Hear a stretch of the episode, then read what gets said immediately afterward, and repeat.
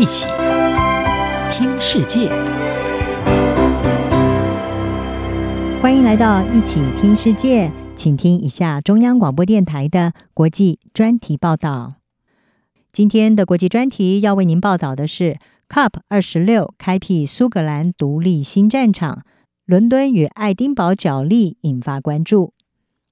因为 COVID-19 疫情而延后一年举行的联合国气候峰会 COP 二十六，也就是联合国气候变化纲要公约第二十六届缔约方大会，十一月的时候将会在英国苏格兰最大城格拉斯哥登场。而这项盛会在近来独立公投呼声再起的苏格兰举办，也成为爱丁堡和伦敦当局互相较劲的新战场。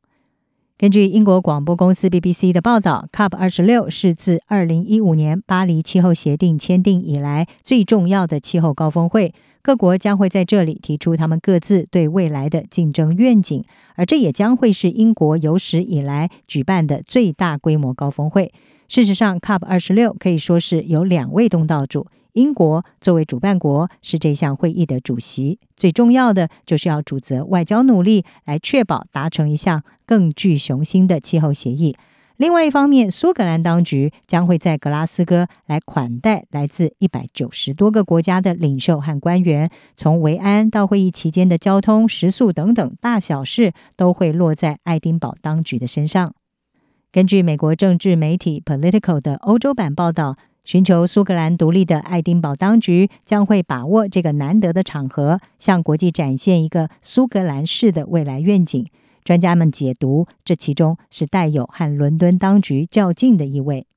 事实上，COP 二十六更概括了伦敦和爱丁堡当局在面对与欧洲的关系以及国际关系等等议题上存在着广泛的分歧。近来，苏格兰寻求二次独立公投的呼声再起。在今年五月苏格兰议会大选之后呢，独派的苏格兰民族党大获全胜，也拿下了过半数的席次。这也是这个党连续第四次赢得苏格兰大选。苏格兰首席大臣施特金他在选后就表示，选举结果代表苏格兰人民的意志，而他将会在疫情之后寻求第二次的独立公投。不过，强生政府已经多次的阐明反对的立场，而且强调，在二零一四年的独立公投之后，一个世代应该只有一次的独立公投。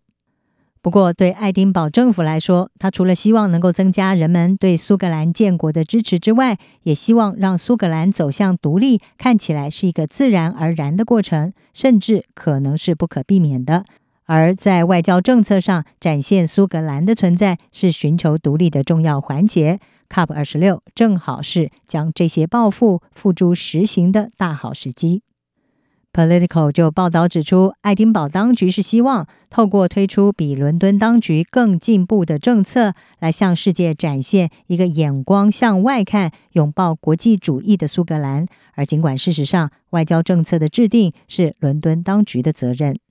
苏格兰一直不断地重申，将要在二零四五年以前达成净零碳排的目标，这比英国所设定的二零五零年的净零碳排目标提早了五年。那么，爱丁堡当局也希望处于等待立国状态的苏格兰能够更大力地展现他的亲欧盟立场，这也再次的和已经脱离欧盟的英国形成对比。而在伦敦当局方面，保守派反苏格兰独立的首相强生政府，则是会利用主办 COP 二十六的机会，来展现英国脱离欧盟之后的崭新气象。不过，与苏格兰独立的争论不断的加剧，将会让伦敦当局面临升高的政治风险。英国政府希望在苏格兰二次公投呼声再起的时候，能够削弱苏格兰公众对独立的支持。不过，伦敦在 COP 二十六或者是其他领域上，还是将爱丁堡当局视为是自主代理人，尽管这跟他反对苏格兰独立的目标有所矛盾。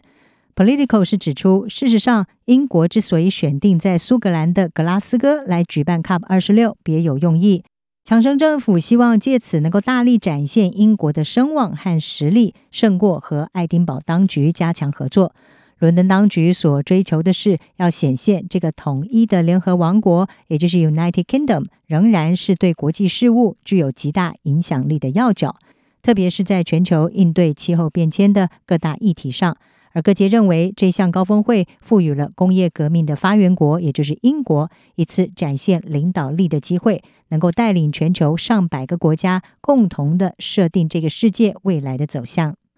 同时，强生政府预期也将会不断的强调，正是因为英国不再受欧盟的束缚，而能够开辟一条大胆的新道路。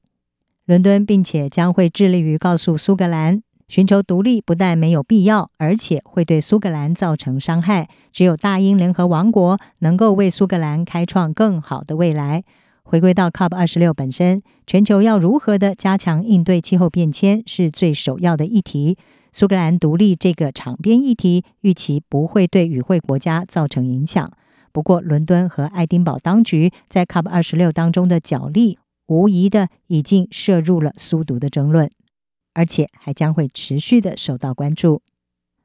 以上专题由央广编译张雅涵撰稿，海清清播报。谢谢您的收听。